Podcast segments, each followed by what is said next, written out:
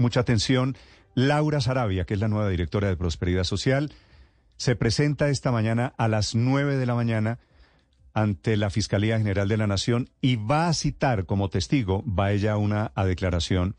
va a citar como testigo en su favor al propio fiscal general de la Nación, Francisco Barbosa, en el proceso que le adelanta la justicia por el famoso escándalo de las chuzadas y del polígrafo y de la plata que se le perdió a ella en su apartamento. Recuerden ustedes, involucradas la niñera y la cocinera en esa familia.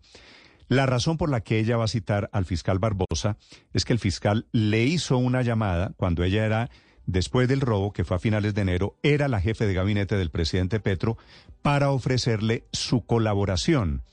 Y ella considera que esa conversación puede ser prueba de que no presionó ni a la justicia, ni a su esquema de seguridad, ni a sus empleadas para que todo derivara en lo que derivó, que fue un episodio de chuzadas ilegales y en una prueba del polígrafo sin orden judicial que se hizo en la misma casa de Nariño. Ya le vamos a contar los detalles y de la situación de la doctora Sarabia, que a propósito fue posesionada en total reserva por el presidente Petro en su despacho. Le dio un abrazo, la juramentó y le entregó la chequera del gobierno. Va a manejar el año entrante más de 10 billones de pesos en el programa de subsidios y tendrá a su cargo todo el tema del acuerdo nacional que propone el presidente Petro. Ella, la doctora Sarabia, cumplió con todos los requisitos, inclusive la entrega de su declaración de renta, que tiene la verdad unas finanzas modestas para una persona que, entre otras cosas, tenía en su casa, y es el motivo del escándalo, siete mil dólares en efectivo que es lo que ella dice le robaron.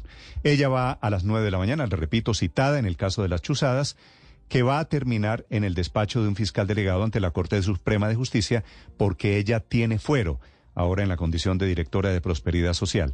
Hoy un juez decide a propósito si los policías capturados, los responsables de participar en esas chuzadas,